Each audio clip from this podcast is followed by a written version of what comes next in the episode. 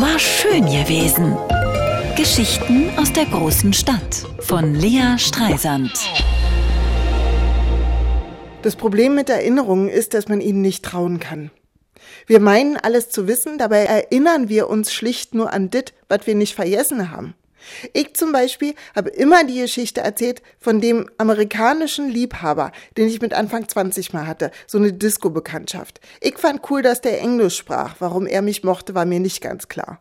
Als ich ihn das dritte Mal mit zu mir nach Hause nahm, sagte er freundlich, You are walking a bit funny tonight. Also, du läufst so komisch heute. Think you had a drink too much. Ob ich betrunken sei. Ich war mehrfach mit dem im Bett gewesen und der hatte noch nicht mal mitgekriegt, dass ich eine Behinderung habe. Ich schweige denn, dass ich keinen Alkohol trinke.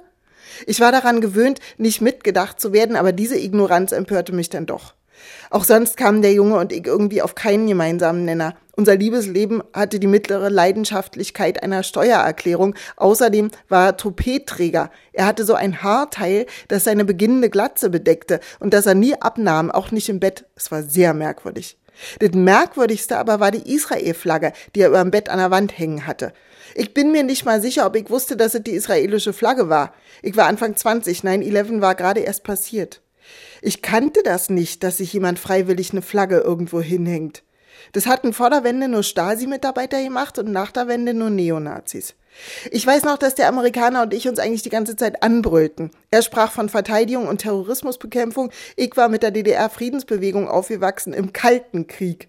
Das Bedrohlichste, was ich erlebt hatte, war die Trennung meiner Eltern.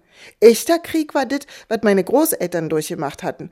Und sowas wurde verhindert, indem man es bleiben ließ. Das hatten sie uns sowohl bei den jungen Pionieren als auch in der Christenlehre beigebracht.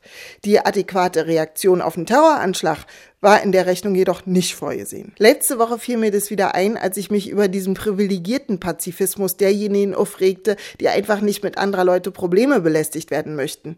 Ich hatte mir den Spruch mit dem komisch Laufen gemerkt. Alle anderen Details, die Toupet, die Flagge, hatte ich einfach vergessen, weil es mir peinlich war und weil ich es nicht erklären konnte. So funktioniert Verdrängung. Unsere Psyche ist die Marikondo unseres Gedächtnisses. Bei jeder Erinnerung fragt sie, does it spark joy? Und alles, was keine Freude bringt, wird auf die Müllhalde geworfen, ins Unbewusste. Heute dämmert mir, dass der Junge ein amerikanischer Jude war und mich wahrscheinlich wegen des jüdischen Namens ausgesucht hatte. Er dachte, bei mir sei er sicher. Und vielleicht war diese komische Bemerkung über meine Behinderung nur ein klassischer Fall misslingender Kommunikation. Er wollte mich nicht verletzen, deswegen stellt er sich doof und verletzte mich gerade damit. Aber wir wollen auch nicht zu viel interpretieren. Vielleicht war der Typ auch einfach nur ein Fehlgriff in meinem Liebesleben. Sollte nicht der einzige bleiben. War schön gewesen.